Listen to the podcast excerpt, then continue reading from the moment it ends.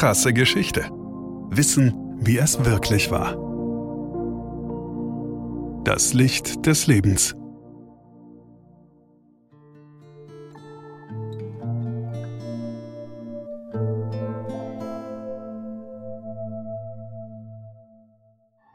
Theodor sitzt am Bett seiner jungen Frau.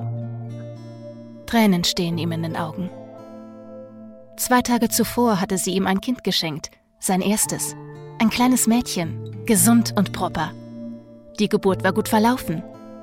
Seine Tochter wird heißen wie die Mutter. Alice. Theo sollte glücklich sein. Er ist 26 Jahre alt, Sohn eines erfolgreichen New Yorker Geschäftsmannes, studiert an der renommierten Universität in Harvard, seit kurzem aufstrebender Abgeordneter der Republikanischen Partei und glücklich verheiratet mit Alice Hathaway Lee. Die Bankierstochter aus Boston ist vier Jahre jünger als er, bildschön, mit langen blonden Locken, blauen Augen, gewitzt, gebildet, seine große Liebe. Und nun die Mutter seines ersten Kindes. Theo sollte der glücklichste Mensch der Welt sein. Aber Theo ist voller Trauer. Heute, am frühen Morgen erst, nur ein paar Räume weiter, hier im Haus seiner Familie in der 57. Straße in Manhattan, war seine geliebte Mutter gestorben. Martha, von allen nur Mitty genannt, erlag ihrer Typhuserkrankung. Die Tränen rinnen über Theos Wangen. Sein Herz ist wie eingeschnürt. Er blickt auf Alice, hält ihre Hand, die immer kälter wird. Die einst so schöne junge Frau ist aschfahl und grau. Die Gesichtszüge eingefallen, kalter Schweiß steht auf ihrer Stirn. Alice liegt im Sterben. Elf Stunden nach Theos Mutter stirbt auch seine Frau. Ein Nierenversagen, das durch ihre Schwangerschaft unentdeckt blieb, reißt sie aus ihrem Leben. Theo notiert in seinem Tagebuch für diesen 14. Februar, den Valentinstag 1884, nur eine Zeile. Ein großes X und die Worte The light has gone out of my life. Das Licht ist aus meinem Leben verschwunden. In einem Nachruf beschreibt er Alice später noch einmal. Herzzerreißend und voller Liebe. Sie war schön in Gesicht und Gestalt und noch schöner im Geiste. Als Blume wuchs sie auf und als schöne junge Blume starb sie. Jeder, der sie kannte, liebte sie. Schön, rein und fröhlich wie ein Mädchen. Liebevoll, zärtlich und glücklich als junge Frau gerade Mutter geworden. Als ihr Leben erst begonnen hatte und die Jahre so hell vor ihr schienen, kam durch ein schreckliches Schicksal der Tod über sie.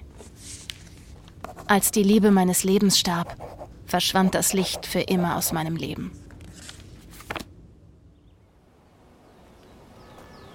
Theo muss beide zu Grabe tragen. Seine Mutter und seine Ehefrau Alice werden gemeinsam nebeneinander beigesetzt auf dem Greenwood-Friedhof im New Yorker Stadtteil Brooklyn. Er erträgt den Schmerz nicht. Er zieht sich zurück, lässt sein Amt als Abgeordneter ruhen, verkriecht sich auf eine Farm seiner Familie in North Dakota, arbeitet als Cowboy, schreibt viel. Zwei Jahre braucht Theo, um seinen Lebensmut zurückzugewinnen. Dann kehrt er nach New York zurück und nimmt die Arbeit an seiner politischen Karriere wieder auf.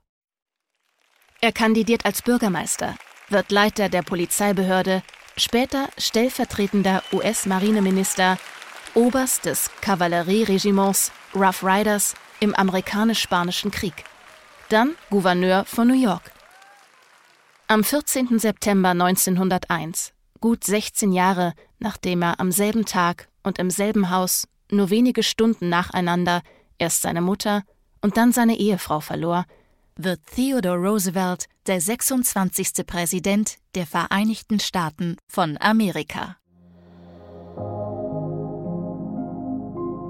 Krasse Geschichte ist eine Produktion von Krane und Rabe im Auftrag von RTL Plus Musik. Autor Christoph Azone. Gesprochen von Ina Wagler. Produktion, Redaktion und Regie Christoph Azone, Denise Köppen, Katrin Rath, Ina Wagler Sabrina Gottschild-Vetter und Markus Krane. Ton und Schnitt Benjamin Sammer, Lukas Wieland, Jean Leclerc, Axel Rabe und Markus Krane. Falls es euch gefallen hat und ihr keine weiteren Folgen verpassen wollt, freuen wir uns, wenn ihr diesen Podcast abonniert und weiterempfehlt. Danke fürs Zuhören. Bis zum nächsten Mal.